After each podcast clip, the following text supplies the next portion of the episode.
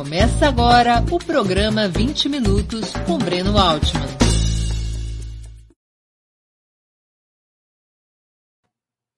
Bom dia. Hoje é 4 de junho de 2021.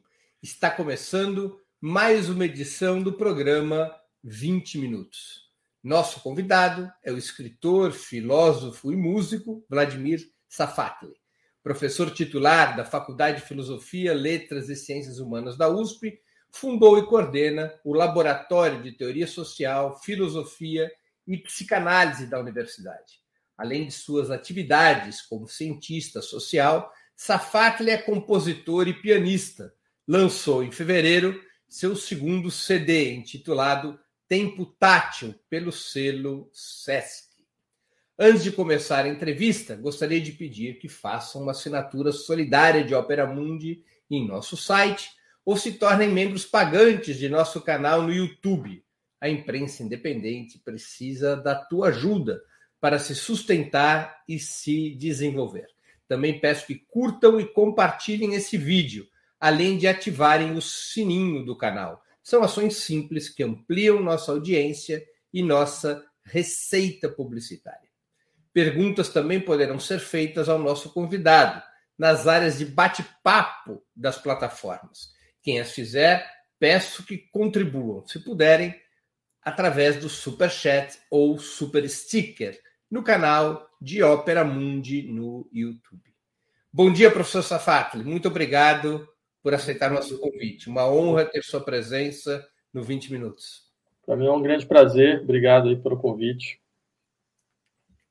É, professor Safatli, um artigo recente publicado no site brasileiro do El País, você trabalhou com o conceito de revolução molecular para identificar um conjunto de rebeliões que teriam se iniciado na Tunísia de 2010 com o princípio da chamada Primavera Árabe e se prolongado até as revoltas latino-americanas no Chile e na Colômbia. Qual o significado desse conceito para agrupar experiências de natureza aparentemente tão distinta? Tá, obrigado pela pergunta, Breno. Acho que é uma questão realmente importante. Revolução molecular foi o termo, na verdade, que o Álvaro Uribe utilizou para falar sobre o que estava acontecendo na Colômbia. Ele falou que se tratava-se de uma revolução molecular dissipada, que é um conceito, que é uma maneira meio de uma certa leitura feita por um, por um, uma personalidade da extrema-direita chilena, né? E que, é claro, circula, a ideia circulou um pouco no, no horizonte da extrema-direita latino-americana, né? do qual Álvaro Uribe é um, um elemento fundamental. Bem, a ideia de revolução molecular é algo que foi desenvolvido, na verdade, por Guattari, por Felix Guattari, para insistir que dentro de um processo revolucionário não são só as macroestruturas de organização do poder, de redistribuição de riquezas, é que são tocadas. Na verdade, você tem uma nova circulação de formas de relação, de relações a si, relação ao corpo, relação, relação ao outro, certo? que passam por todas as microestruturas que constituem o tecido da vida social. Né? Algo que, diga-se passagem, a gente viu acontecer na Revolução Soviética de, 19, de, de 17, né? quando durante alguns anos uh, não foram só as questões ligadas à estrutura econômica e reprodução material da vida uh, no sentido macroestrutural que foram tocadas, mas todas as estruturas ligadas desde a todas as formas de reprodução da vida social, ligadas desde o casamento até o lugar das mulheres, até questões ligadas à sexualidade, ou seja, a ideia é que tudo isso uh, muda, muda quase que num processo único Uh, e, é claro, que faz com que novos atores apareçam dentro desse processo. Eu, eu insisti, e é uma tese que eu defenderia sem maiores problemas, que, na verdade, essa é, a, é, é, é o último ponto, não o último no sentido do, do derradeiro, mas até agora o último ponto. O mais uma, recente. É o mais recente, é, é o termo mais correto de uma série de levantes populares e de insurreições populares, cuja matriz inicial é de fato a Primavera Árabe, né? uh, com a sua forma de colocar em questão não só as estruturas do poder, mas também todas as estruturas de reprodução da vida social. E isso de fato ocorreu. Agora, é claro, esses processos eles são processos complexos, eles, eles respondem a uma série de forças, digamos, reativas, Então isso faz com que em alguns momentos ele fique suspenso. Só que eu, eu, eu diria que é uma série. Ela começa na Primavera Árabe, ela passa por uma série de países, ela passa para o Brasil, quer dizer, minha leitura de 2013 do Brasil, ela, ela, ela passa por aí também, né? e, a meu ver, ela não só ela chega agora na América Latina dessa forma, mas ela chega com um elemento novo agora, que é o que está acontecendo no Chile, que é uma institucionalização da insurreição, né? que aí eu acho que é uma coisa que até então isso não havia ocorrido. Né? É, Safat, teu texto passa uma certa impressão de classificar esses distintos episódios do mundo árabe, da Primavera Árabe até a América Latina, como movimentações essencialmente horizontais e espontâneas, nas quais os partidos, sindicatos e movimentos eh, mais tradicionais jogariam um papel secundário ou até mesmo eh, marginal. Ao contrário de todas as revoluções da história, a revolução molecular poderia vencer como um movimento sem partida? Então, mais, mais uma bela questão, Breno. Eu acho o seguinte: de fato, o que acontece, aconteceu nesses levantes foram levantes que, que se iniciaram de maneira horizontal e que foram, de uma maneira ou de outra, recuperados pelas estruturas que estavam mais, é, assim, mais, mais articuladas naquele momento. O caso egípcio é muito interessante, porque uh, não é a Irmandade Muçulmana que começa a, a revolução, né? a revolta. Na verdade, quem começa é o movimento 6 de abril, né, que é um movimento que, no qual você tinha desde o pessoal ligado às torcidas de futebol até estudantes, empregados, todo um movimento bastante heteróclito. Né? Mas uh, você tinha setores como a Irmandade Muçulmana que já estavam muito bem organizados no interior da, da vida social, fazendo assistência, uh, dando assistência uh, pública, para nas periferias do Cairo, nas periferias das grandes cidades do Egito. Então, quando a coisa começa a, se, a ganhar força, esses setores mais organizados eles tendem de fato a, a pautar o processo. Né?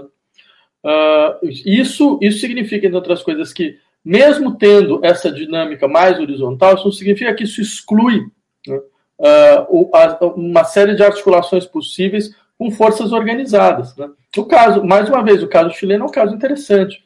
Você tem, de um lado, essas forças, eh, digamos, eh, horizontalmente postas, e de outro você tem também é, dinâmicas como a Frente Ampla, o Partido Comunista Chileno, né? que, é só, que é só a organização mais antiga em funcionamento, que, diga-se passagem, ganha, ganha força suplementar. Agora, o que é interessante é que, nesse caso, você não tem um, um elemento dirigente. Essa é a questão. Né? Então, o que você tem é uma, é uma, é uma, uma multiplicação de setores, digamos, de, de, de, de desenvolvimento do processo. Né? E essa multiplicação ela vai obrigar novas formas de negociação, que a gente não conhece ainda. Eu insistiria nisso. Eu não, ia, não, não faria uma, uma defesa bem autonomista simples, sabe, dos processos que não tem nenhum tipo de direção nenhum tipo de direção uh, consolidada, você vai falar de sindicato, partidos e coisas dessa natureza. Eu acho que eles se compõem, mas agora, como se trata de fato de um tipo de composição e não de direção, então isso coloca problemas suplementares e novos, né, que a gente ainda vai ter, vai ter que saber como responder.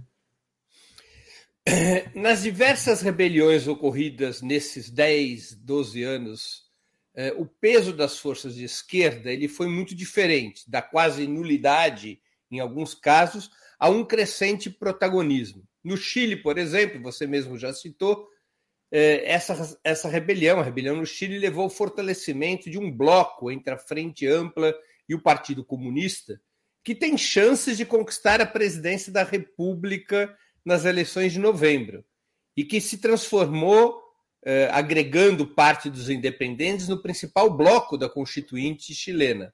A soma da esquerda com os independentes que, com, as quais, com os quais a esquerda se aliam chega ali a 53 eh, constituintes eh, no Chile. Não há setores da esquerda, em sua opinião, que estão conseguindo se inserir nessas rebeliões, integrando-se a esses movimentos e se transformando em referência para torná-los capazes de desenvolver uma estratégia de poder? Então, esse é um processo que, de fato, tem sido bastante interessante nesses últimos tempos, porque ah, essa, essa dinâmica de levantes, ela coloca um problema central, e é um problema, eu diria, clássico, é um problema que está lá uh, diagnosticado pelo Marx no 18 do Brumário. Quando você tem essa dinâmica de levante, você tem tanto a possibilidade de uma constituição de novas, novas subjetividades políticas, como, por exemplo, a consolidação do, da Revolução como elemento proletário, quanto você tem forças reativas, que estão presentes dentro, dentro do processo. Né? Isso deu, coisa, a questão do Marx é um pouco essa, como, como é que uma revolução em 48 vai dar no Napoleão III. Né? Uh, e eu diria, esse tipo de problema a gente viu, inclusive, no Brasil, muito claramente. Quer dizer, 2013 é um processo no qual você tem, de um lado, uh, uh, assim, novas configurações de forças e de lutas ligadas a, a reivindicações sociais fundamentais né, e estruturais, e de outro você vai ter uma força reativa também, né, uh, que, vai, que, que, que, aparece junto, inclusive estava tava, tava nas mesmas manifestações. A gente lembra dessas, dessa, dessa situação de tensão, né, onde de repente a gente descobriu que tinha um, um setor fascista nacionalista que estava dentro, dentro das manifestações. Depois a gente vai ver o que vai dar. Né? Então, eu diria, dentro dessa, eh, tendo essa sensibilidade, isso já vai aí 10 anos, me parece que, paulatinamente, certos setores da esquerda foram compreendendo o que, que significa tentar construir hegemonia em movimento. Ou seja, o que, que significa, dentro de um processo em movimento, você operar para impedir que ele faça uma deriva à extrema-direita e que você consiga, ao mesmo tempo, ao mesmo tempo que você está puxando, permitir que eles continuem com a autonomia que eles, que eles necessitam para conseguir desenvolver aquilo que eles têm de melhor. Né? Acho que o um, modelo do, dos, dos, coletes amarelos na França foi, foi já um ensaio importante nesse sentido. Né? É, havia tendências mesmo de absorção de, de pautas de extrema-direita do movimento, mas você teve setores que souberam intervir na, uh, com o objetivo de criar uma hegemonia dentro de um movi em movimento, dentro de um processo o que impediu que, o, que, o, que, que essa dinâmica caísse para a extrema-direita. Né? E aí, no o caso do Chile, ainda mais interessante, eu acho, tá, mais uma vez, porque se você pega uh, uh, os, os, deputados e as deputadas que foram, uh, que entraram nas listas independentes, é algo da ordem realmente do impressionante. Assim, você, tem, você tem uma configuração social né, extremamente extremamente próxima da, de lutas, ou lutas ambientalistas, ou lutas ligadas a, aos, aos direitos indígenas, ou lutas vinculadas a setores que procuram fortalecimento da possibilidade, da capacidade de, do Estado oferecer macroestrutura de proteção. Daí esse slogan né, que eles desenvolveram, que é um, a luta por um Estado ambiental, uh, igualitário e participativo. Uhum. É, é, é uma ironia eu fazer essa pergunta a, a um Vladimir. Mas a ideia de partido do Lenin está morta? Então, uh, então Breno, eu, eu, diria o seguinte: uh, há, uma, há uma pulsação que a gente ainda não sabe como, como lidar com ela. Né? Eu acho que talvez a questão seja muito na, nessa dinâmica de pulsação. Ou seja, há contextos e situações na qual uma, a centralização é fundamental, senão todo o processo se perde seria, eu, ser, eu diria, eu, eu seria uh, abstrato se, se, se desconsiderasse isso. E há momentos onde a centralização é o que mata tudo, mata tudo. Então, é claro, a gente não conseguiu desenvolver um tipo de estrutura que seja capaz de se contrair e se expandir nesses momentos, entendeu? Ela contrai quando ela precisa, ela precisa deixar o processo andar, andar sem centralização e ela expande quando a centralização é necessária. Eu diria isso, olha, de, desde a época das tribos indígenas brasileiras, ameríndias brasileiras, a gente sabe alguma coisa dessa natureza. Porque, por exemplo, quando Pierre Classe desenvolveu sua teoria sobre a, a, a chefia sem, sem poder, né, na, que seria próprio das, da, dos povos ameríndios, uh, ele insistia, olha, mas o, tem um elemento, em situações de guerra, esse poder ele se consolida. Então, quer dizer, tem uma pulsação, né? E como a gente vive em guerra civil, não declarada, então seria, seria abstrato imaginar que você não você tem momentos que você não precisa de uma unificação compacta. De, de alguma maneira, é, Safatli, o PT na sua origem, depois o Siriza grego e o Podemos espanhol, como partidos movimento, eles não eram exatamente uma forma de organização com capacidade de se expandir, de contrair, de horizontalizar e verticalizar? É, então, e é interessante você colocar todos mais ou menos no, no, seu, no mesmo horizonte, porque de fato tem, tem alguma coisa em comum mesmo, por mais que, bem, o PT, no seu primeiro momento, estava no começo dos anos 80, tal, o Siriza, o Podemos vai aparecer só, só depois, só, só depois da, da segunda década do, do século XXI.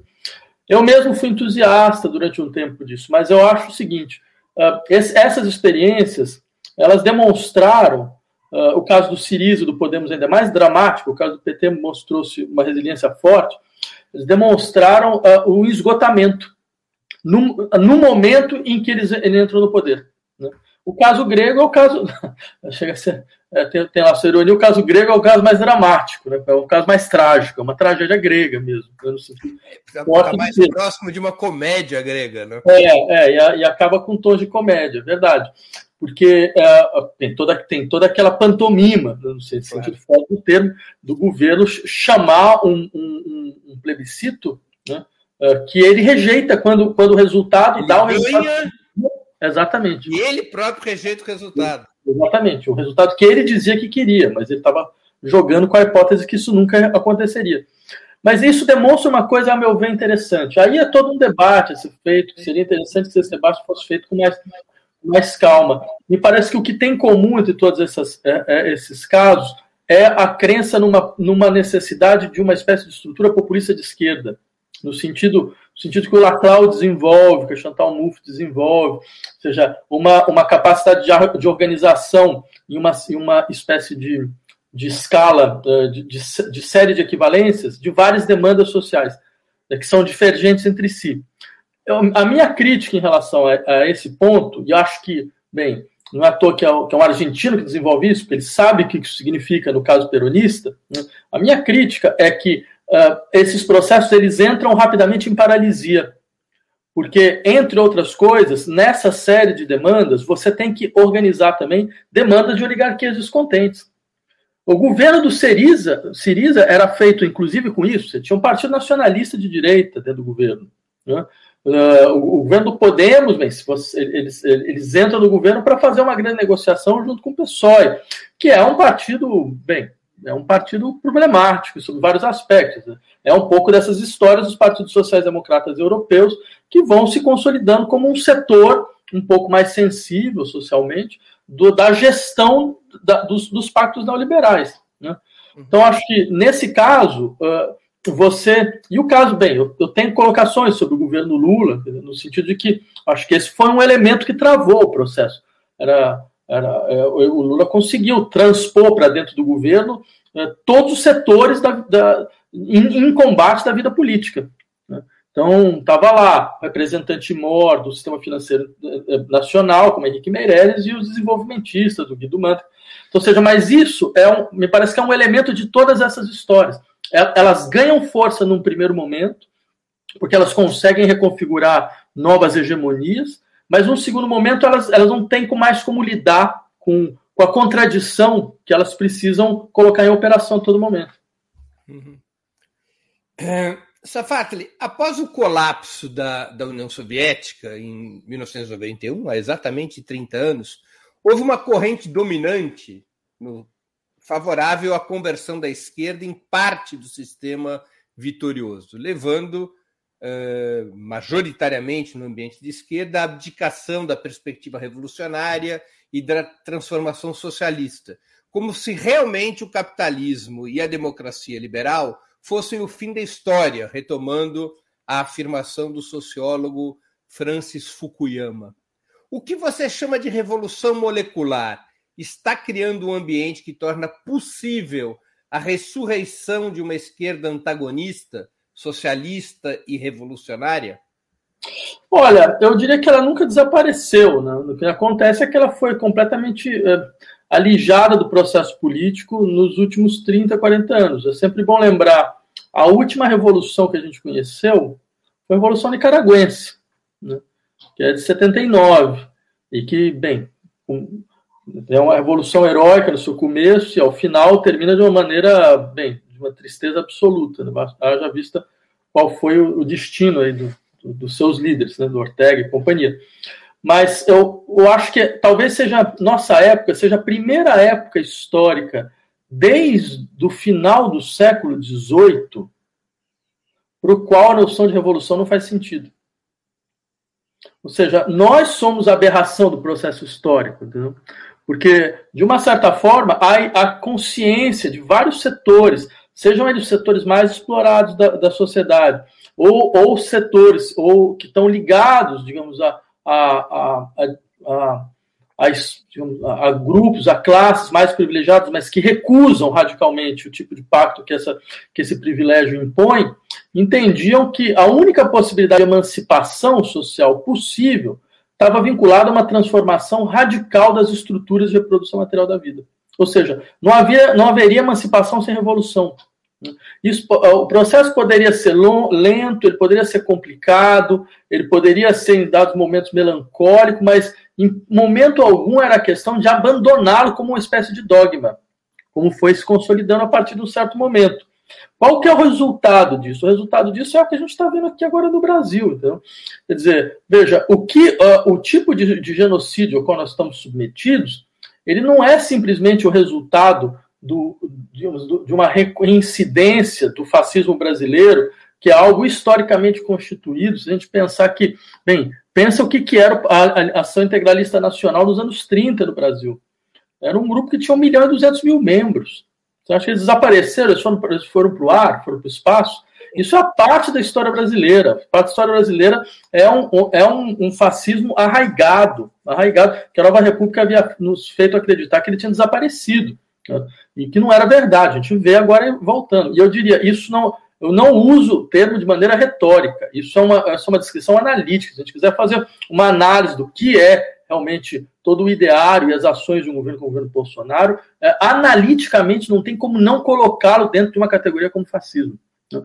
Uh, e não teria nenhum problema a gente continuar discutindo isso.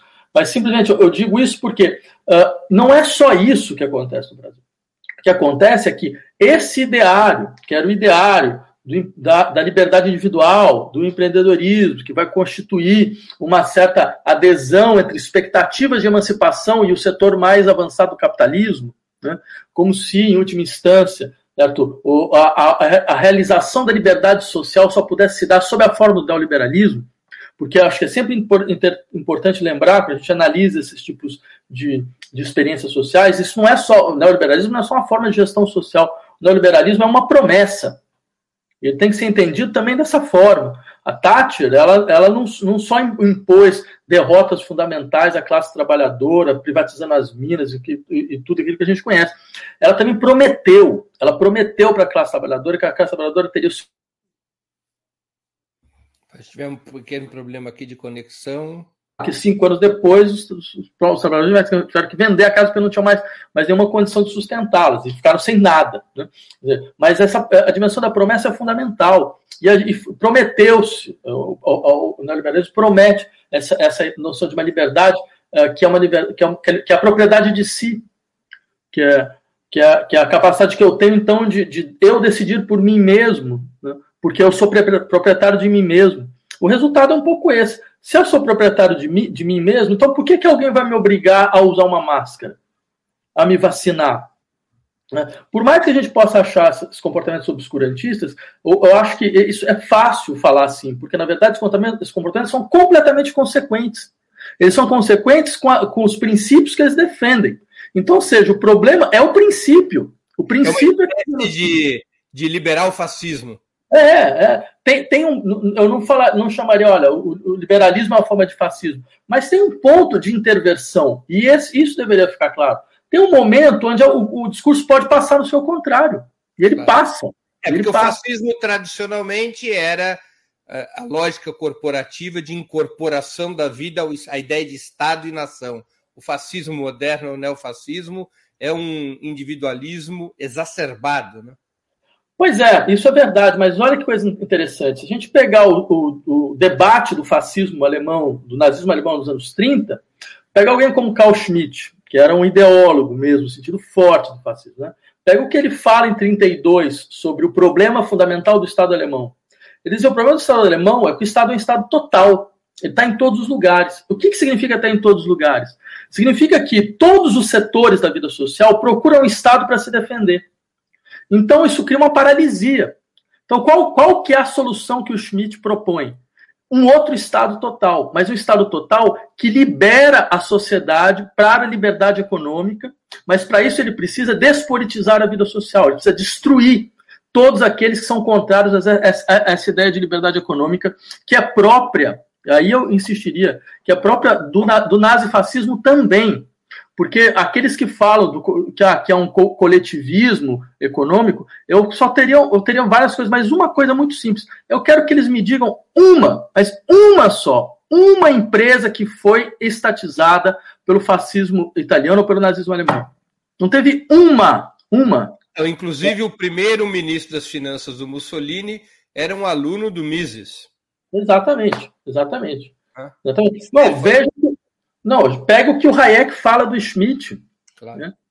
E, e, que ele nunca. Seja, o máximo que ele fala é: não, as ideias eram boas, mas ele tomou um caminho errado. Claro. Então, é, sempre... desculpa. Você acha que, do ponto de vista da perspectiva estratégica da esquerda, é hora de retomar o conceito de revolução para reorganizar o pensamento da esquerda? Reassociar emancipação ao conceito de revolução? Eu acho isso absolutamente indiscutível. Acho que é a única possibilidade que, efetiva que nós temos. Né? Eu acho que, é, é, acho que essa degradação do conceito de revolução, ou do princípio de revolução como princípio político, feita nessas últimas décadas, só levou a esquerda a um enfraquecimento brutal. E no caso brasileiro, acho isso ainda mais, mais importante, porque a esquerda brasileira ela tem uma tendência absolutamente inacreditável há uma espécie de legalismo suicida. Né? Ela, ela é ulti, o último setor a continuar acreditando que se nós seguirmos claramente a lei, tudo vai funcionar bem. Tudo vai funcionar. Não. O problema é que o pessoal não respeita a lei, não respeita a Constituição, não respeita os direitos. Eu diria que, eh, desculpa, isso é, é de, um, de um equívoco brutal, de equívoco brutal porque ignora como esses processos de consolidação da ordem jurídica institucional do Brasil foram feitos em cima de, de conflitos sociais tremendos, nos quais boa, boa parte dos conflitos nós perdemos, inclusive. Né? Nós perdemos. E, e, e, e digamos, essa perda está lá marcada no ordenamento jurídico nacional. Né? Então, é, a, a, a, esquerda ela não pode ser legalista, ela tem que ser insurrecional e revolucionária sob o risco de acontecer o que aconteceu já uma vez. Né? É, eu, quando fui é, editar os textos do Marighella, né, bem, primeiro eu fiquei absolutamente impressionado, porque eu falei, mas não é possível. Dizer, são textos analíticos extremamente bem articulados, né? e isso desapareceu do debate da esquerda nacional. Desapareceu. Eu mesmo não conhecia, imagina, eu sou professor de universidade, então, que, que, a gente, a gente é pago para isso, para sair correndo. pai era militante da ação, da Libertadora Nacional, não era da LN? Meu pai foi, foi da LN, exatamente. E aí, bem, mas o interessante é que quando ele faz a análise do golpe de 64, ele diz: olha, o problema todo foi que a gente apostou numa saída negociada, numa espécie de negociação segura e lenta, de um processo seguro e lento de transformação. PCB tinha tinha, tinha uma capacidade de mobilização enorme, e o resultado foi que a gente não estava nem preparado para o um golpe. Teve um golpe e ninguém nem estava preparado. Quer dizer, qual é o risco de acontecer isso mais uma vez? Claro. É, deixa eu ainda fazer uma questão do plano, no plano internacional, para poder compreender teu raciocínio na sua plenitude. Você acredita que a pandemia, aprofundando a crise do capitalismo, como defendem alguns estudiosos, pode levar esse sistema, o sistema capitalista, a abandonar os paradigmas neoliberais, alterando a base material sobre a qual ocorrem ou ocorreram as rebeliões dos últimos anos? Pode, isso pode acontecer. É uma estratégia que a gente viu já em operação, é a estratégia Biden, né? Dizer, que dando esse, essa guinada é mais ou menos inesperada né? Uh, em, um, em uma recuperação do, assim, da perspectiva rooseveltiana na, na, na política norte-americana, né? que era algo que o, que, o, que Obama deveria ter feito, né? que era que se esperava que ele fizesse, né? dar uma guinada rooseveltiana no Partido Democrata. Só que quem, foi, quem fez foi o Biden, porque, entre outras coisas, ele percebeu muito claramente que a continuação da dinâmica neoliberal, ela, ela inclusive poderia fortalecer setores da direita norte-americana que são incontroláveis. Né? setores que, não que, que, que, que, os, os, consórcios tradicionais oligárquicos do poder não conseguem controlar completamente. Não, que, é, que é o que a gente viu, é uma, uma espécie de. que é a marca do que, se, do que é as, as dinâmicas do fascismo. São, são setores de, que, que entram em conflito com a direita oligárquica, né, que podem fazer negociações, mas não são os mesmos setores do comando, como a gente vê no Brasil. A gente vê uma briga fundamental que acontece no Brasil entre essa direita, essa extrema direita popular, né, que é do Bolsonaro, e a, extrema, e a direita oligárquica tradicional que a gente conhece. Então, eu diria, isso pode ocorrer.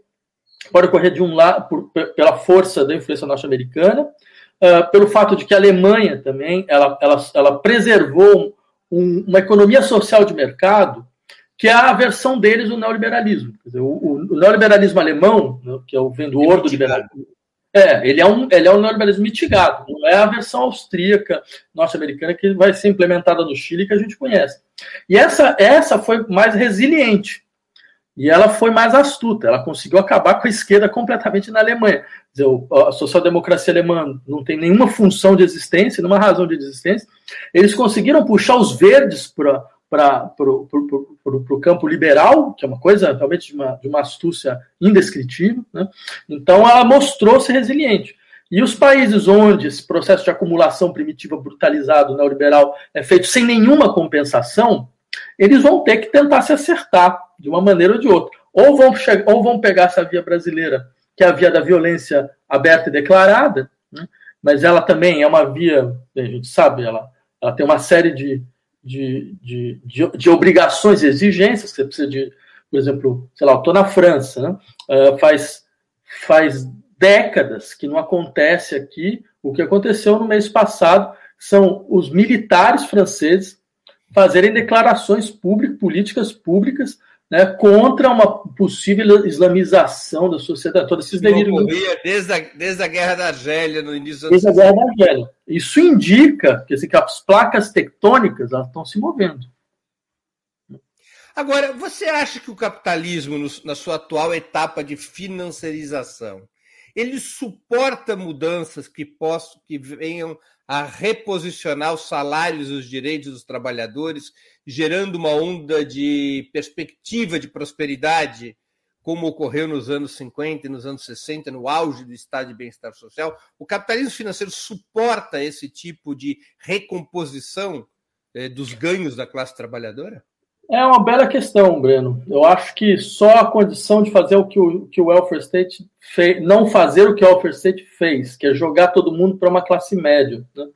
Eu acho que a tendência, só a, a, vai se ver, a tendência é que você elimine brutalmente todos os estratos médios e você simplesmente suba um pouco o pessoal que está mais, mais embaixo, né?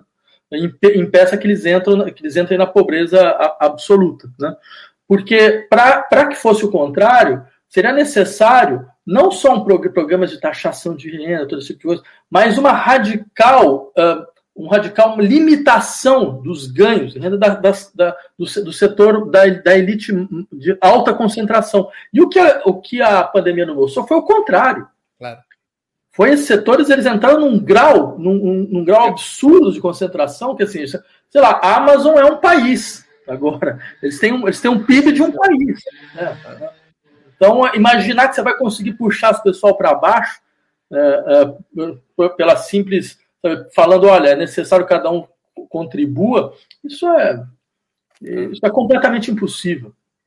Sim, e há um problema adicional, não é? Porque a nova revolução tecnológica, a chamada revolução 4.0, ela libera muito trabalho humano para poder preservar eh, os ganhos da classe trabalhadora ou recompô-los, seria necessário uma renda mínima universal eh, que somente poderia ser implementada a partir de uma distribuição de renda e riqueza é, brutal. Que não tá é, que não está no horizonte, você tem toda a razão. É, o que eu acho que pode acontecer é que, bem, como eles perceberam que você tem setores majoritários da população que estão em insurreição potencial, você vai ter um, um tempo de 5, 10 anos na qual paulatinamente certos programas vão sendo oferecidos, na expectativa de você impedir. Mais uma lógica tática de conteúdo. É, mais uma lógica tática. Eu acho que isso, E como, como existe um certo, um certo nível de recurso, e como existe assim, gordura para queimar no setor financeiro internacional, sem que ninguém perca nada, sem que ninguém perca absolutamente nada, então acho que eles vão jogar com isso. Acho que esse é, é um horizonte central. Você coloca o Brasil em uma situação especial. Nesse mesmo artigo, sobre revolução molecular. Você diz assim, se minha memória não me trai, que aqui somente ocorreria uma rebelião ou uma insurreição popular como resposta a uma rebelião fascista, a uma insurreição fascista, que já estaria sendo fomentada pelo governo atual. Você poderia explicar melhor esse ponto de vista? É, eu acho assim, esse é o destino que nos espera. É isso, exatamente essa foto que, que foi levantada. É uma revolução contra a outra, né? Porque eu insistiria em dois aspectos. Primeiro, esse governo é um governo de, é, é um governo de ruptura. Ele nunca, ele nunca quis governar o Brasil. Isso é muito claro. Né? É, ele sabe, foi uma declaração que ele deu nos primeiros meses: o país é ingovernável. É de fato, o país é de fato ingovernável. Dizer, o problema da extrema do fascismo brasileiro é que eles dizem a verdade. Né? a todo momento. Né? Então, sendo ingovernável, não se trata de tentar melhorar a gestão pública, não se trata de tentar fazer nada nesse sentido, fazer algum tipo de pacto uh, que possa viabilizar políticas uh, públicas e qualquer coisa dessa natureza. Não. Trata-se, de fato, de consolidar um processo insurrecional à direita que permita a refundação completa do Estado Nacional. Né? Uh, e, e, eles veem uma janela de oportunidade com o fato de que eles pegaram a esquerda de guarda baixa. De, depois do golpe com a Dilma, eu acho que na verdade depois de 2013 para frente a gente entrou dentro de um processo onde a gente não conseguiu acertar, acertar mais os ponteiros. A esquerda, a esquerda começou a se autodegladiar, ela foi se autofagocitando, né, a, a, possibilidade de repensar, fazer algum tipo de autocrítica, ver qual seria o nosso segundo, segundo momento não ocorreu, então eles aproveitaram isso e literalmente, como, como, como diz o, o senhor Salles, passaram a boiada. Né? E pra, dentro de um processo de desrecalque, eu diria isso, um desrecalque de um setor fundamental da população brasileira que não vai descer abaixo de 20%, por mais que você, depois de 500 um genocídio, um massacre de 500 mil mortes, você ainda tem 20 e poucos por cento defendendo o seu Bolsonaro, 20 e poucos a 30 defendendo o seu Bolsonaro, isso é da, algo da ordem do, do, do, inacreditável. É, é inacreditável. É necessário, é necessário trazer a psicologia para nos ajudar na análise. É, eu diria até uma coisa, isso demonstra muito claramente o que o país realmente é. Eu tenho muitos, muitos amigos que, que falam desse momento presente como se fosse uma espécie de pesadelo. A gente precisaria acordar. Eu insistiria o seguinte: não, esse é o real. E antigo? É, Antes a gente estava num, num, sonho para nós que era um pesadelo para 90% da população. Dizer, uh, uh, porque é um fato impressionante, como a gente foi completamente insensível, acho que aí vale uma autocrítica para todo mundo. A gente foi completamente insensível ao que significa a gestão da violência estatal no Brasil.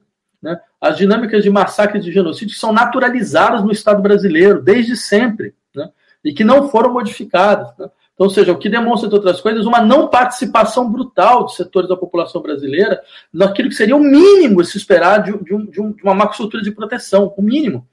Porque para esses setores da população nunca teve democracia. Como é que pode ter democracia? O sujeito mora em uma região onde a, a polícia pode entrar na sua casa sem mandato, né, onde ele pode simplesmente desaparecer pela força das milícias e ele não tem nenhum recurso jurídico, nenhum possível que vá de fato defendê-lo. Né? Ou seja, é, tecnicamente não tem democracia, nunca teve para essas pessoas.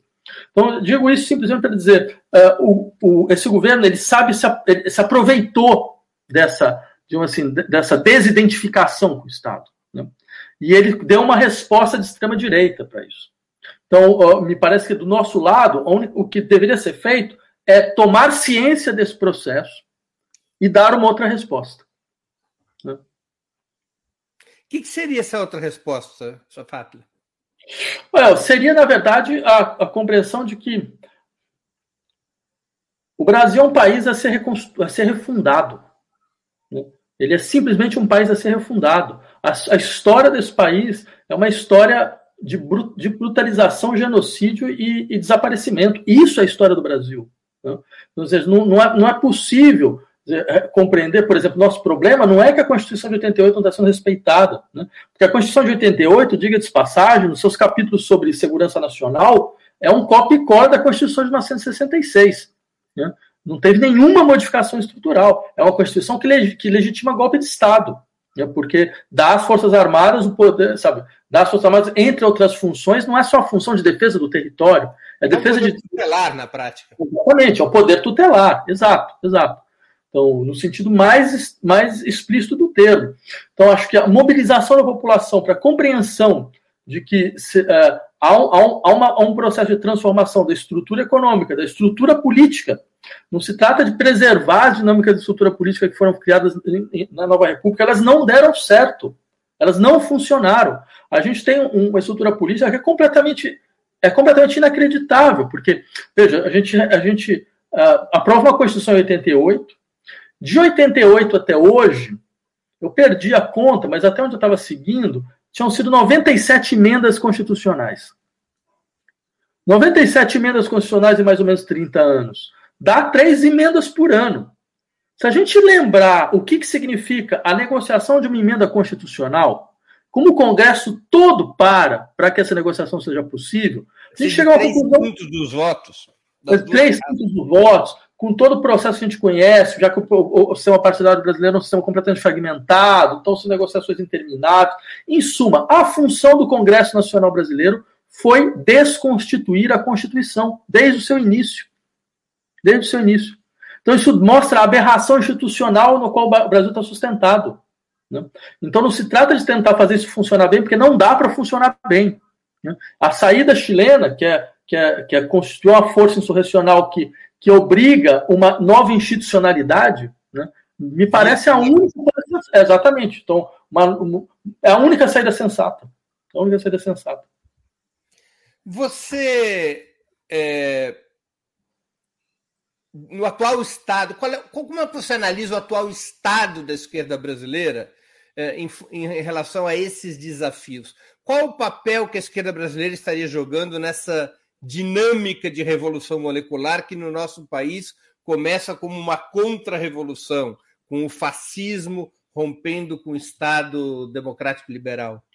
Então, eu acho o seguinte: uh, primeiro, bem, como a gente acordou para o fato de que uh, o Brasil é um laboratório mundial desse tipo de neoliberalismo fascista autoritário, né, uh, que ele está na frente em relação. O, o nosso caso é um caso como Filipinas, como Turquia, como Polônia e Hungria. Esse, esse é o horizonte brasileiro hoje. Né? Então ele está, mas esses países são todos a parte da Turquia que tem uma importância regional é, relevante, são países todos secundários. Então quer dizer, um país que tem uma um, uma, uma, capacidade econômica e geoestratégia como a brasileira não, tá, não, não, não, existe dentro desse horizonte. Então, ele é o grande laboratório desse processo. Né? A gente acordou para isso, né?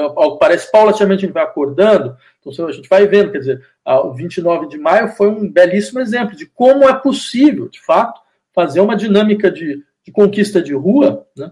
Que estava que, que aí, estava aí. Eu, lembro, eu lembraria que há um ano, faz um ano que você tem setores da sociedade brasileira que estão insistindo, não precisava ir para a rua, porque não, não, se faz nada, não existe política fora da rua, não existe, nunca existiu. E essa questão, ah, mas a gente está diante de uma, de uma pandemia, sim, mas veja, o mundo inteiro entrou em convulsão, estava em pandemia, o mundo inteiro entrou em convulsão. Você teve manifestações enormes nos Estados Unidos, teve manifestações na Colômbia, teve manifestações no Chile, teve manifestações no Equador, teve manifestações na Argentina, teve manifestações tudo quanto é lugar porque são, é, era, era a compreensão para esse setor da população de que, não, mas a, a, situação, sustentar um governo como esse é pior, pior de tudo, ainda mais no caso brasileiro. Se a gente tivesse conseguido derrubar o governo no ano passado, não teria 500 mil mortes. Era simples, não teria hipótese alguma. Né? Então, é, é, esse discurso foi um discurso desmobilizador, que me parece que, na verdade, é simplesmente a expressão de um certo afeto que é próprio da, da, da esquerda brasileira, que é uma espécie de melancolia impressionante. Até o tópico da revolução no Brasil, ele é, ele é, ele é tratado como o tópico da revolução impossível. É, é, sempre isso, você percebe? É sempre, a esquerda é a primeira já a esperar que, que, que, a, que, a, que, a, que, a, que a derrota ocorrerá. Não é à toa que a foto mais, mais, mais, mais emblemática do, do Marighella, que foi o maior, maior líder da luta armada do Brasil, é uma foto, é uma foto melancólica. Né? É ele, é ele com olhar triste. Né? Isso, isso diz muito sobre o Brasil, muito mais do que a gente imagina. Né? Uh, eu diria isso por um lado. Por outro, oh, é fato que, que, a, que a, esquerda, a, esquerda, a esquerda brasileira foi uma esquerda que foi formada na, nas suas dinâmicas de coalizão e de conciliação. Ela tem, ela tem bem, uma, um, por exemplo, um setor da esquerda é, é, é o setor da classe intelectual. A gente já foi formado para ocupar o Estado. Não? Você já foi formado para ser professor, depois sair e ocupar algum cargo público. Né? Então, uh, isso, isso, faz parte, porque o, o, o, debate passava por aí. E aí, toda aquela coisa. Então, quer dizer, formado para fazer o Estado funcionar bem, não é, não é para você decompor o Estado. Não precisa fazer o Estado cair, derrubar. Não, é para tentar acertá-lo de uma maneira ou de outra. E a gente nunca conseguiu. A gente nunca conseguiu. Então, acho que o mínimo que seria necessário nesse momento é uma reflexão sobre os nossos limites, uma reflexão séria, honesta e aberta sobre os nossos limites, para que a gente possa ter um, um, uma espécie de, de, coesão sobre, então, o que, que nós vamos é, propor à sociedade brasileira num segundo momento, que é agora. Não? Você vai propor exatamente o quê? Tudo bem, tem, tem o desespero de tirar o Bolsonaro do poder, né? Tá bom, mas tem um problema quando a gente organiza toda a luta política dessa forma. A Itália já mostrou o que acontece. Durante 20 anos, eles lutaram para tirar o Berlusconi do poder. Este era o elemento que unificava todo mundo. Era a lógica da frente ampla, né? Então estava todo mundo lá. Uh, os antigos, o antigo Partido Comunista Italiano, Social-Democrata, Democracia Cristã, tudo contra o Berlusconi. Tirava o Berlusconi voltava, tirava voltava. Chegou uma hora que conseguiram tirar e apareceu uma coisa ainda pior do que o Berlusconi. Quer dizer, corre o risco do Bolsonaro ser só o primeiro de uma série. Ele é o mais caricato. O risco de aparecer um segundo, com menos caricatura, que ainda vai ser muito pior. Então não tem como você organizar as dinâmicas do político a partir de uma dinâmica completamente reativa. Do tipo, não. Ele é, negativo. É, todo, negativo, todo mundo contra ele. Não, tudo bem. Tem um lado. Além do que, eu duvido muito dessa coisa do todo mundo contra ele. Porque a eleição do presidente do Congresso do, da Câmara dos Deputados mostrou isso muito claramente. Tava lá todo mundo contra o Bolsonaro, mas quando o Bolsonaro chega, sabe, falando baixo, falando, não, peraí, gente, o que, que, é isso? Não vamos fazer isso, eu negocio isso, negocio aquilo, a gente é do mesmo. Ele puxa, puxa uma parte da direita. E é o que ele vai tentar fazer. Ele, tá, é, ele, vai, tentar, ele vai diminuir o tom num dado momento, vou tentar puxar, falar, falar, não, vocês não vão querer botar a esquerda no poder de novo. Né? Isso ainda pode funcionar. A gente não vai poder, não poder fazer esse papel de, de desculpa, o papel de otário, que assim, de ter bancado uma frente ampla, de repente você vai ver fazer aquela cristianização clássica, né? O Cristiano Machado, né? é uma parte do pessoal saindo. Como aconteceu na eleição para a presidência da Câmara, exatamente. Como aconteceu na eleição para presidente da Câmara, exatamente. É, Safat, tenho aqui algumas perguntas de espectadores nossos. A Débora Bertol, que é membro do canal, ela pergunta como refundar um Estado com as instituições enfraquecidas e ou corrompidas. Em 2013, fomos para a rua e a direita se aproveitou. Então, eu diria duas coisas. A primeira delas, dizer, o que aconteceu em 2013 é que a esquerda não estava preparada para essa dinâmica de insurreições. Gente, ninguém estava preparado. Né? A gente tinha, tinha, saído do radar, tinha completamente saído do horizonte. Né? Isso ficou muito claro nas reações posteriores. Né? Eu diria, mais uma vez, não, não, não parecia como uma tarefa nossa criar hegemonia em movimento. Né? O que acontece? Essas células dormentes da extrema-direita brasileira, elas conseguiram passar, exatamente, elas, elas conseguiram consolidar dinâmicas e impediram o que 2013 poderia ter sido. Né? Só que eu insistiria no outro, outro elemento: 2013 vai voltar. Ele vai voltar. Pode voltar, pode ser mês que vem, pode ser daqui a um ano, mas vai voltar. Porque é, é, uma, é uma questão quase matemática, é impossível que você não tenha uma profunda, é, é, digamos, um profundo conflito social no Brasil, certo? dentro de uma dinâmica que a gente percebe muito claramente. É uma concentração radical de renda, é um empobrecimento brutal de setores é, é, majoritários da população, é uma situação na qual o Estado protetor sai completamente de cena para uma espécie de Estado predador, onde a sua própria garantia de sobrevivência é dada pelo seu acesso ao mercado. Sem contar, ainda é uma situação social na qual há uma espécie de obscenidade de, de concentração que é da ordem é, que é, que é da ordem da indignação moral a mais profunda possível. Dizer, por exemplo, coisas como você vê elite brasileira pegando avião para ir para os Estados Unidos para poder vacinar e depois ainda tirando foto, colocando no Instagram. Vejam que eu estou sendo vacinado enquanto a população toda está tá morrendo, exatamente porque a política que essas pessoas defendem é uma política que impediu que elas fossem vacinadas. Eu não consigo pensar em nada, em nada mais brutal, em nada mais intolerável do que isso. Dizer, to, se você juntar tudo isso, e além do que, juntar o fato que o Brasil não está isolado no mundo, todos os nossos vizinhos estão em processo de insurreição. Imaginar que isso não vai tocar o Brasil, né, é, é, é, imaginar que a gente, que a gente que o Brasil é um país que está em Marte. Só fala que você acha que o povo brasileiro, historicamente, luta menos que os povos vizinhos? Não, não. Eu acho que ele, é, eu acho que ele, é, acho que ele é mais brutalizado. Acho outra coisa. Acho que o nível de violência a qual o povo brasileiro está submetido é incomparável. Né? Eu, acho que, eu acho que ele é mais dizimado, é outra coisa. Né? E uma, um ato de dizimar de forma tal que, por, que é uma dizimação física, simbólica e até psíquica. Né? São três níveis de morte que a gente consegue, conhece no Brasil. Você tem a morte física, com todos os aparelhos, tem a morte simbólica, porque some, desaparece. O Brasil é o único país uh, da América Latina onde você tem mais casos de tortura na polícia uh, hoje do que na época da ditadura militar, porque é um dos únicos países onde não teve um torturador que foi julgado, sequer preso. Então você percebe o nível da morte simbólica que isso representa? Quer dizer, não só eles, eles mataram uh, uh, pessoas durante a ditadura militar, colocaram sob medo, sob censura e tudo, como eles apagaram isso. Eles apagaram. Né? Então, ou seja, você tem, um, você tem uma dupla morte, você tem duas mortes no Brasil. Né? Então, isso é claro, isso faz com que a população ela saiba que ela está numa, numa situação de a mais absoluta vulnerabilidade. E o Estado brasileiro faz questão de lembrar isso a todo momento. Ele fala, não, não, é à toa, na mesma semana que você teve as revoltas na Colômbia, que também era um país que se dizia a mesma coisa, que o povo colombiano, não sei o que, está todo paralisado. A gente viu revoltas até hoje, são revoltas heróicas, impressionantes. Né? No mesmo, na mesma semana, você tem a polícia que vai em Jacarezinho, mata 28 pessoas, massacra 28 pessoas, certo? sendo que dessas 28 pessoas, parece três ou quatro tinha alguma, algum tipo de, de, de ficha na polícia, ou seja, é, mata ao Léo, ao Léo. E qual é o resultado disso? Nenhum, nenhum. Né? Eu faço parte da comissão Armas, a gente acabou de, de entrar com um protocolo na, na, na ONU exatamente denunciando Jacarezinho, porque a gente recebeu o relatório da polícia que é uma, que é uma piada, é só uma piada. Né?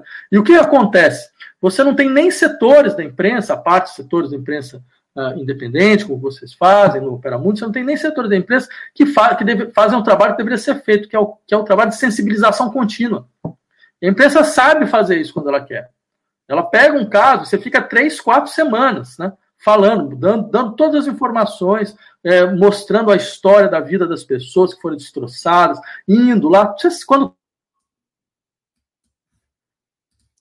Tivemos um travamento aqui, deve voltar logo. Houve um travamento da, da sua imagem do som. Voltou. Travou quando? Tá bom, tá bom. Volta, volta, volta. Deixa eu te fazer uma outra pergunta. Você acha que as manifestações do dia 29 de maio agora sinalizam para o início de uma onda de protestos semelhante ao Chile e à Colômbia? Eu espero que sim. Eu espero que sim. E acho que a gente tem que todos tem, temos que trabalhar para que isso ocorra. Né? Acho que isso vai ocorrer se todos os setores conscientes da sociedade brasileira uh, lutarem para que isso ocorra, de fato. Para que uma sequência se abra, para que o processo fortaleça e para que fique. E, além do que, eu diria. Eu acho, inclusive, que a classe social da qual nós fazemos parte, ela tem uma obrigação política e moral fundamental com esses, com esses movimentos. Porque a gente sabe muito bem que, que colocar pessoas de classe média branca na frente de manifestações pode não travar a polícia, mas a polícia pensa duas vezes antes, antes de, de, de, atirar. Né? Então, acho assim, é, é, ao menos isso, esse privilégio pode servir. Né? A gente, a gente, a gente se, se, se infectar, você tem acesso ao hospital privado. Né? Então, que ao menos isso sirva para alguma coisa né, nesse momento. Eu, eu, tenho aqui outras perguntas dos espectadores. Eu vou a primeira pergunta do Mário Pradal que contribuiu com superchats, ele pergunta: há militares progressistas nacionalistas? Como seria o dispositivo militar de um governo de esquerda? Então, é, essa, essa é, um, é uma das fantasias fundamentais né, da política nacional, que é a fantasia de que as Forças Armadas são, uma, são um setor dividido. Né? E eu diria foi assim que eles conseguiram essa proeza de se preservar durante 20 anos no poder e ainda saírem sem ter nenhum tipo de desgaste. Né? Porque eles, eles, durante de 64 até 84, eles jogaram sempre essa carta, que era a carta de que não, existe a linha dura, mas existe os moderados. Existe o Silvio Frota, mas existe o, o. Né? E a gente negocia com o Goberi. A gente senta, conversa com o Goberi. O Goberi é um cara sensato, certo? Ele vai, infelizmente, ele está dentro de, uma, de um, sabe, setor moderado, está dentro de, de, uma luta, então a gente não pode, a gente não pode enfraquecer o setor moderado. Então a gente tem que, gente tem que fazer tudo para que esse setor ele, ele tenha, consiga vencer a, a, luta interna. Ou seja, nesse, eh, jogando essa coisa primária né, do bad cop, do good cop, né, do mal policial do bom policial, as Forças Armadas conseguiram ser ao mesmo tempo governo e oposição né, no Brasil. E eles estão fazendo isso de novo. Estão fazendo isso de novo com essa história absurda, né, de que, não, veja bem, tem o Bolsonaro, mas o Santa Cruz, General Santa Cruz, tem outros setores no interior das Forças Armadas que são muito mais sensatos. E você nunca vê esses setores. Né? E é, é impressionante. Assim, então começa aquela história, ah, o Pazuello vai ser, agora sim, agora ele vai ser culpado pelo que fez. Aí você vê, não acontece nada. Não acontece nada. Você se pergunta se isso não é uma grande pantomima, no final das contas. Se não é só um teatro. Certo? Porque eu diria, claro, absolutamente claro, né? o, um, uma, um, um, setor como as Forças Armadas que coloca 7 mil militares no governo não está pensando em sair no ano que vem. Não existe isso, não existe.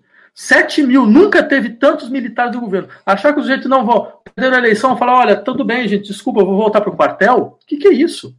Dizer, ou eles não vão aceitar, criando um tipo de conflito que a gente nunca viu, ou um tipo de conflito que vai, vai nos fazer lembrar 1961.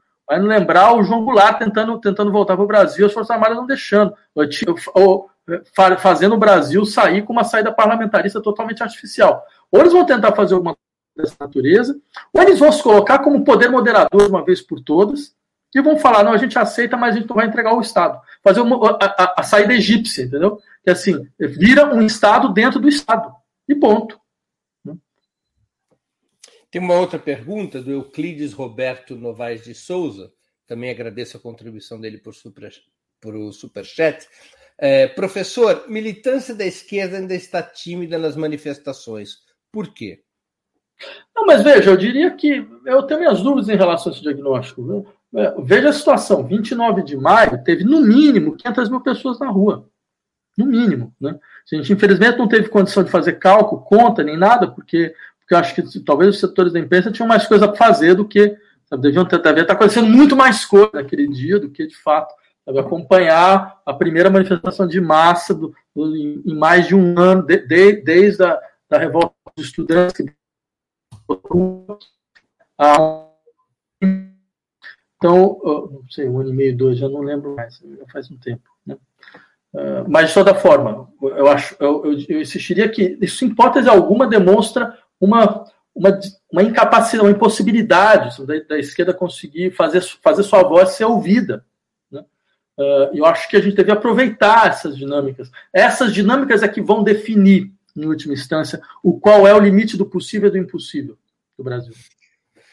Safak, qual é o papel que, na tua opinião, jogam as eleições presidenciais do próximo ano? Neste então, processo? Então, essa também é uma boa questão, Breno, porque assim, eu não, não seria ingênuo a ponto de, de falar que as eleições presidenciais são, são uma questão menor, né? ainda mais levando em conta onde a gente está e o que, que, se espera. Então, claro, elas, elas, elas vão ter uma importância e acho que eles já estão mais ou menos decididos, os candidatos são esses, a não ser que exista algum tipo de, de desvio de rota que, a gente, que sempre, sempre é possível dentro do, da sociedade dentro da vida política nacional. Né? Ninguém, aqui ninguém morre de tédio. É, é aquela coisa, que não é a Suíça, entendeu? Tipo assim, alguma coisa sempre acontece no último capítulo, você pode ter certeza. Né? Então, tem esse lado. Agora, o que me, me preocupa muito é, é como, como nós, como a esquerda brasileira, se organizou a partir de calendário eleitoral. Né? Eu imaginava mesmo, com toda franqueza, que depois do golpe da Dilma, depois que deram um golpe na Dilma, é, que a esquerda ia parar todo mundo, assim, os setores organizados nos partidos, sindicatos, os setores vinculados aos movimentos sociais, as universidades, todo mundo ia parar e falar: não, peraí, o que, que aconteceu? O que de fato aconteceu? Como a gente conseguiu levar uma, assim, como a gente conseguiu perder dessa forma? Né? Não é possível que a gente perdeu porque a gente fez tudo certo. Então tem uma questão aí a ser feita. E isso permitiria à esquerda brasileira repensar o que, o que significa, digamos, as suas, as suas crenças, né? uh, que parecem crenças absolutamente arraigadas, e tentar ganhar novas for nova, nova força em outro horizonte. Isso não ocorreu. Não ocorreu. Né? Então, não ocorreu, entre outras coisas, porque a gente sempre foi, foi submetido a uma espécie de, de exigência de calendário eleitoral. Não, não, mas vai ter eleição daqui a pouco. Não, porque veja que coisa impressionante. Isso aí, esse é um dado também muito, muito significativo. A Dilma teve, o golpe da Dilma foi em maio, se eu não me engano. Né? Uhum. Em outubro teve eleição. Ou seja, o dado, o dado impressionante dessa história, teve uma eleição em outubro, o dado impressionante dessa história toda é que a gente gritou golpe em maio e participamos da eleição em outubro. É. Tem uma contradição aí. Se houve de fato um golpe. Na verdade, tô... o último capítulo do afastamento da presidenta foi é, em agosto. Em agosto, exatamente. Então, eu ficava pensando para a população, para a brasileira, que ouve a gente gritando golpe, e, e, dois meses depois está lá falando, não, mas eu estou pedindo, eu estou batendo na tua porta para pedir seu voto. Né? O seu voto em quê? Uma eleição do pessoal que deu um golpe. Então tem uma coisa estranha. Né? Acho que isso simplesmente demonstra, entre outras coisas, o tipo de, de organicidade que o programa eleitoral se, eh, nos colocou. Né? E eu temo que isso vai acontecer mais uma vez. No sentido de que uh, o independente, o candidato à esquerda é o Lula, ponto. Né? Então, ninguém é, ninguém é, é, louco, é louco ao ponto de, de ignorar isso agora. Né? Agora, a, a questão toda vai ser, como a gente está numa situação completamente salvacionista? Tipo, não, não, mas, mas pelo amor de Deus, mas assim, ó, mas olha o que está acontecendo, não, mas a gente precisa, precisa fazer um acordo com todo mundo, precisa, precisa de todo mundo junto, porque senão não vamos vencer, não sei o que. Então, seja, mais uma vez, vai ser um, vai ser um, um esvaziamento e um, e um sistema de compromisso tal final das contas, no a esquerda aparece sem força, que é o termo que acontecerá depois. Tem mais uma pergunta aqui de um espectador, o Antônio Marcos, também quero agradecer a contribuição dele pelo Superchat. Ele pergunta por que a esquerda brasileira, sua parte hegemônica, não movimenta as categorias de TMD como base teórica para suas práticas e ações, Puxa, eu não sei o que é TMD. É, pois é, eu também não, também não peguei. O que é TMD nesse contexto? É, não sei. Vamos esperar que ele esclareça. A gente volta para essa questão. Deixa eu te fazer uma pergunta, enquanto isso, sobre a candidatura do Lula. Você considera que, a depender de como a campanha é conduzida, essa candidatura do líder histórico do PT poderia ser um fator de aglutinação e aceleração dessa revolução molecular? Olha, eu acho que qualquer coisa que possa acontecer vai acontecer numa dinâmica, numa dinâmica de rua, que pode influenciar os, os discursos vão circular dentro, dentro do, do, dos embates eleitorais. Né? Mas eu acho que isso ocorre em outro lado. Né? Uh, é claro, é claro uh, como você tem candidatos que podem ter sensibilidades a isso, eles podem tentar responder aí, de uma maneira. Só que eu insistiria o seguinte: eu, eu, é um temor uma, que o partilho, né? Uh, que, que, pode também não ocorrer, pode ocorrer também. Eu, eu temo que o governo Lula, que o Lula é uma espécie de Getúlio Vargas invertido. Quer dizer, ao invés de Getúlio, que ele, que ele, ele tem um primeiro momento, que é um momento autoritário, organização autoritária positivista, né? no segundo momento ele, ele, ele se abre um pouco ao setor do trabalhismo, da esquerda, ou seja, ele vem diferente, temo que, que exista uma, quase uma inversão. O Lula vai aparecer como um candidato de centro, muito mais do que o candidato de esquerda. Seja, um candidato que então vai, vai, vai criar, vai tentar criar grandes alianças que têm seu preço. Né? O preço é, é uma limitação brutal do que vai significar as possibilidades mesmas de, de proposição e, e de efetivação do processo. Né? Então, eu, eu temo que, que, que um, mesmo um horizonte como o Biden, dentro de uma lógica dessa, está completamente descartado o Brasil. Safata, a gente está chegando ao final da nossa entrevista. Eu vou te fazer duas perguntas que eu sempre faço aos convidados do 20 Minutos. A primeira delas, o que, que você leu ou está lendo durante a pandemia e gostaria de sugerir aos nossos espectadores?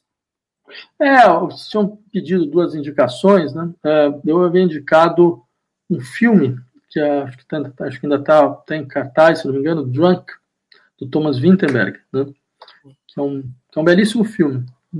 Realmente muito essa essa escola dinamarquesa dele, de, bem, que era o Winterberg, que era, que era o Lars von Trier, que vem do, do Dogma, né, dos anos 90, ele conseguiu preservar né, uma, uma, uma, capacidade muito incisiva da construção de certos filmes. E esse é um belíssimo filme que eu recomendo. E o outro é um livro que a gente lançou na coleção Explosante, chama Guerras e Capital. A gente acabou de lançar, do Henrique Elias do Maurício Lazarato que eu acho que é um belíssimo diagnóstico sobre como o sistema capitalista funciona a partir de uma acumulação primitiva contínua, e essa dinâmica de acumulação primitiva contínua faz da guerra o elemento normal de funcionamento uh, do, do, do, capitalismo atual, do capitalismo contemporâneo, mas não a guerra uh, no sentido da guerra entre, entre nações, mas as guerras, né?